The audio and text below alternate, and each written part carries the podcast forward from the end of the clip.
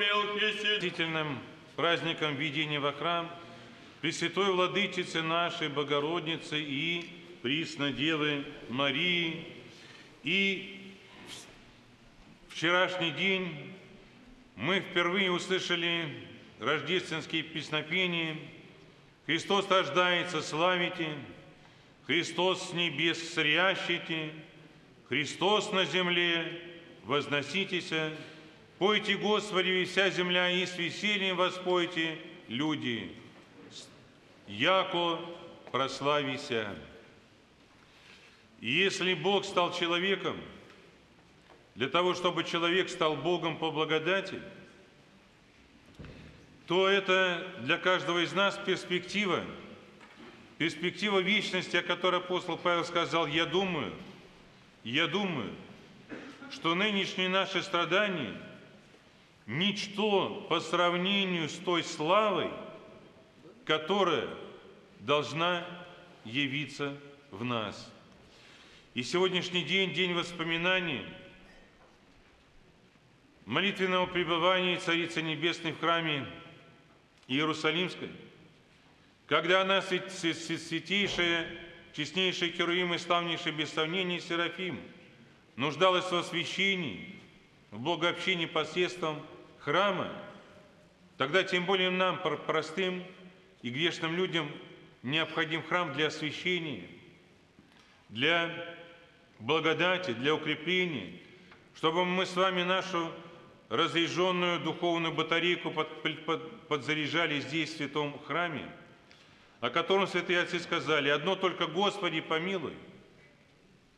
Одно только Господи помилуй, произнесенное всей общиной в храме, больше псалтири, прочитанный в келье наедине. Одно только Господи помилуй. Почему? Потому что здесь особое, непостижимое, благодатное присутствие Божие. И о храме Господнем наш Господь сказал, мой, «Дом мой, дом молитвы наречется, дом мой». И когда идем в храм, читаем следующие слова. «Вниду в дом твой, поклонюсь ко храму святому твоему». Однажды отца Василия Рослякова, новомученика Оптинского, спросили, «Отче, а почему у вас в Оптиной пустыне так много храмов? Неужели недостаточно одного?» А там действительно пять храмов на, на 300 квадратных метрах. Он говорит, ну вот так строили в честь одного праздника, другого строили для людей, не все помещаются. А вы же говорите, что Бог везде? Да, везде. Так можно Богу молиться и в душе, и в сердце. А для чего храм нужен? Это так его на экскурсии испытывали атеисты и безбожники. И тогда он говорит, да, Бог везде, и молиться Богу нужно везде. Но молитва в храме и домашняя келейная молитва, она сравнима. Домашняя молитва сравнима, как ты гребешь в весельной лодке в океане один, а молитва в храме – это как будто ты плывешь в лайнере в океане. Как вы думаете, разница есть или нет? Да, говорит, разница есть. Вот для этого и нужны храмы для общей совместной молитвы, как в лайнере. Поэтому важно не пропустить, важно прийти вовремя. Самолет и корабль никого не ждет, поэтому и в храм стараемся прийти вовремя до начала богослужения. В храме стараемся эти час-полтора посвятить именно молитве, потому что молитва – дыхание души, молитва – дыхание души. А душа молитвы, душа молитвы, внимание. И там, где нет внимания, там у молитвы нет души. И поэтому, приходя в храм, заранее взяли, подали записки, свечи, ни с кем не разговариваем, поздоровались. Про дела спрашиваем уже после богослужения, после службы, тихо встали в своем месте и сразу, сразу, сразу, сразу, даже когда еще идете в храм, начинайте, Господи Иисусе Христе, помилуй меня, Господи Иисусе Христе, помилуй меня. Господи Иисусе Христе, помилуй меня, посвящайте свой ум Богу. И в храме богослужение – это фон, а ваша личная молитва за родных, близких, за себя, благодарность Богу, покаяние в грехах и прошение на предстоящую неделю и благодарность за предстоящую неделю. И должны знать, что воскресный день – это благодарность Богу за прошедшую неделю и благословение на всю предстоящую неделю. Этими несколькими часами в храме вы будете освещать целых две недели. Неделю, которая прошла с благодарностью, ее проводили, поблагодарили Бога, и неделю, которая наступает, ее осветили молитвой, потому что всякое в нашей жизни бывает.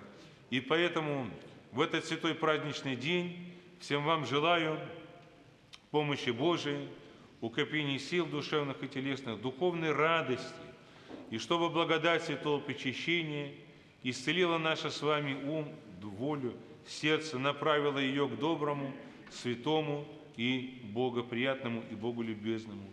И пусть молитвы Царицы Небесной покрывают всех нас на всех путях нашей с вами жизни, чтобы мы, приближаясь к празднику Рождества Христова, приближались к Нему в обновлении духа, жизни, ума, сердца, слов, поступков, мыслей, чтобы мы с вами от худшего к лучшему, от темного к светлому, от тленного к нетленному маленькими шагами, но двигались.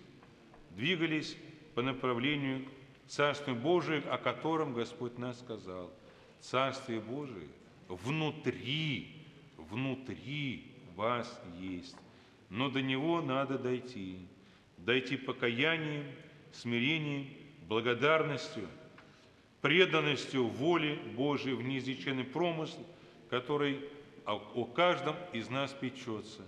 И через испытания, и через радости, и через падение, и через неблагоприятную, как нам кажется, жизнь, но все равно в конце концов, как говорила наша русская пословица, что Бог не делает все к лучшему для испытания и для укрепление святой христианской веры, чтобы мы всем сердцем и всей душою вместе, когда возглашает диакон, мы сами к этому направляли свой ум и сердце. А диакон нам очень часто говорит, сами себе и друг друга, и весь живот нас, наш, всю жизнь нашу Христу, Богу предадим, который все управит в конце концов во спасение души каждого из нас. Причастники возблагодарим Господа. Слава Тебе, Боже! Слава Тебе, Боже! Слава Тебе, Боже!